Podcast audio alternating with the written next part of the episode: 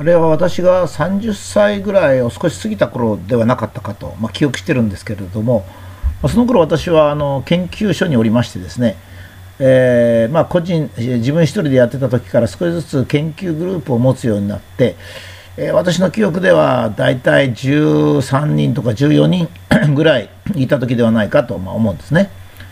えー、ある時にそのうちの数人と、まあ、品川東京の品川のです、ね、朝の9時に待ち合わせたことがあります。私はまリーダーでもあって張り切っていたということもあってですね私自身は8時半頃に 品川の待ち合わせ場所に着いたわけです、えー、それからほどなくしてぼつぼつとみんながやってきましてですね、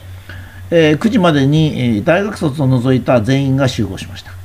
えー、さらに5分ぐらい遅れて大学卒が3人ほど来てそして最後に東大卒が15分遅れで1人来ました。で5分遅れた人は5分分の言い訳をし、まあ、15分遅れた人は15分分の言い訳をしました。例えば出かけに電話がかかってきたとかですね。山手線が遅れたとかですね。なんかそういうことをぐずぐずと言ってました。私はまあその言い訳をこう聞きながらですねあそうか。人間というのは言い訳ができる時間だけ遅れるんだなと、まあ、いうふうにまあ思ったものですね。えー、まあ、つらつら考えてみますとですね、あの最初に、えー、30分前に来た人と、まあ、15分遅れてきた人と、おこの45分の、まあ、差があるわけでありますけども、実は驚くべきことはですね、とあの研究能力に反比例しているんですよ。つまりまあ研究能力はまあ低いというかほどほどの人が最初に来ましておそらく彼は自分は言い訳なんかできないからと思って早めに来る、まあ、もしくはそういう生活をしてるんでしょうね。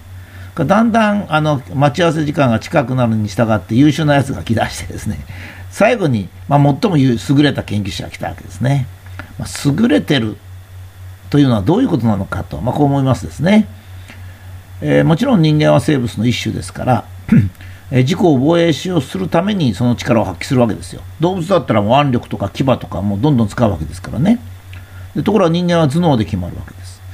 だからまあ頭脳を使って自己防衛に走るのはまあまともかなと、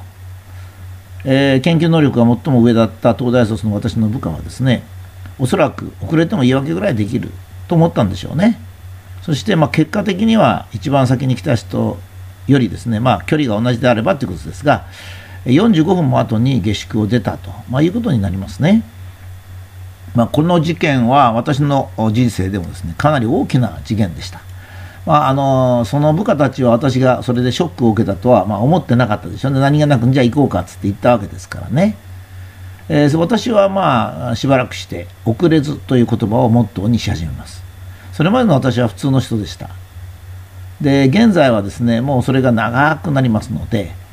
えー、私と長くお付き合いをしていただいている先輩の一人がですね武田先生より先に来るのは至難の技だと、まあ、こう言っております。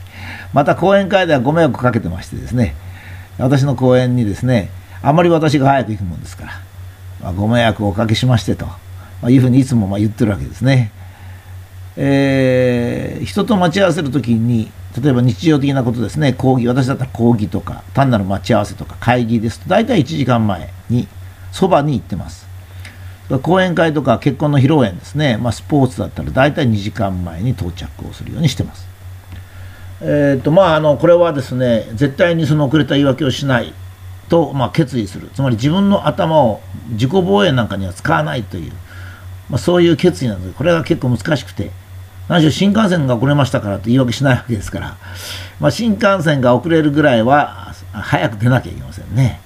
それからまあもちろん自動車を運転すればあのまあ自己渋滞というのがありますからね。それでも遅れないということですから、えー、まあ私がまあこのこういった人生を送ってきてですねまあつらつら考えるんですがあ人生は小さな損得を考えると大きいものを失うような気がしますし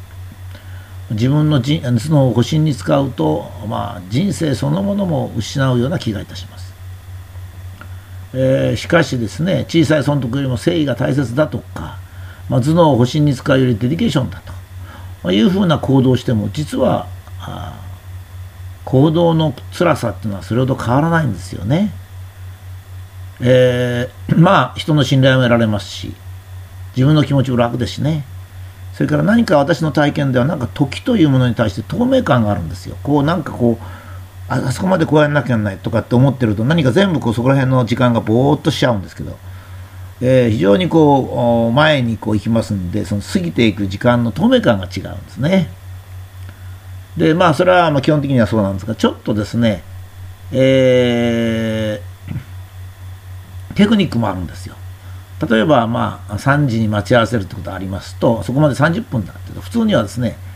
えー、まあ2時25分に出て30分ですから5分の余裕でって、まあ普通の人がそうでしょうね。電車に乗って歩くわけです。だけどまあ電車がまああ7分ぐらい遅れるともう汗だくになって走って言い訳をするってこういうふうになりますね。えー、私は実は1時間30分前に出るわけですね。えー、そうするときにまあその1時30分に1時30分に、えー、出るということはあ2時25分までは、まあ、家で時計を見ながら仕事をする仕事をですね、えー、先方でやるんですよつまり普通の場合はですね、え、2時25分まで自分の家とか大学で仕事をしてその時に出るわけですね。時計を見ながらああもう時間だからって出るわけです。私の場合はとにかく1時30分ぐらいに出てそして、え、1時30分から2時25分まで本来だったら家とか大学でやることをですね、え、先方のそばの喫茶店とかベンチとか、まあ、そういうとこでやるわけですね。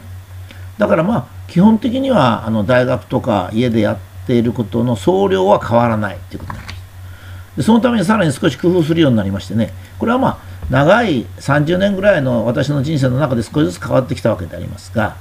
読みたい本とかですね。それから携帯電話の整理とか、まあ、こういったものがいっぱいあるんですね。つまりどこにでもできるどこでもできるということいっぱいあるんですよ。自分の身の中に。それをあの貯金してあるんです僕は。まあそれの貯金がですね例えばまあ1日分ぐらいあるとしますとね。えっ、ー、とまあ1時間先に行ったって24回は大丈夫なんですね。でその貯金を少しずつ少しずつ溜め込んでるわけですよ。そしてどっかに着きますとまあ一番いいのは昔はですねえーあれが好きだったからですねあのドーナツが好きでしたから。ドーナツを食べてコーヒーか紅茶を飲んででそこで本を読んで1時間ぐらいを過ごすというのが普通でしたね。今はちょっとパソコンをやったりするのが多いんですけどもそれはその時その時ですね。読みたい本を読んだりそれから最近では私パソコンでですね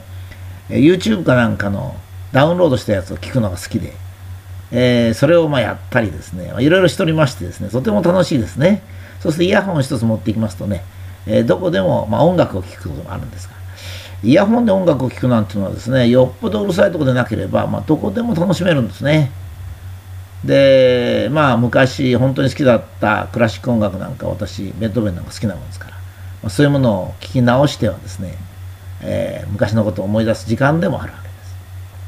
まあ、こういったあの私の人生といいますか私の考えを振り返りますとですねえどうも人生とは何やってもあんまり変わんないなと いうふうな感じがしますね。トルストイなんかもそうに言っておりまして私もそういうのにこう感銘したわけですがそういうのが裏打ちになってるんですけども、えー、まあ、それなら気持ちよく透明感を持って時を過ごしていきたいなと、まあ、こんなふうに思っております。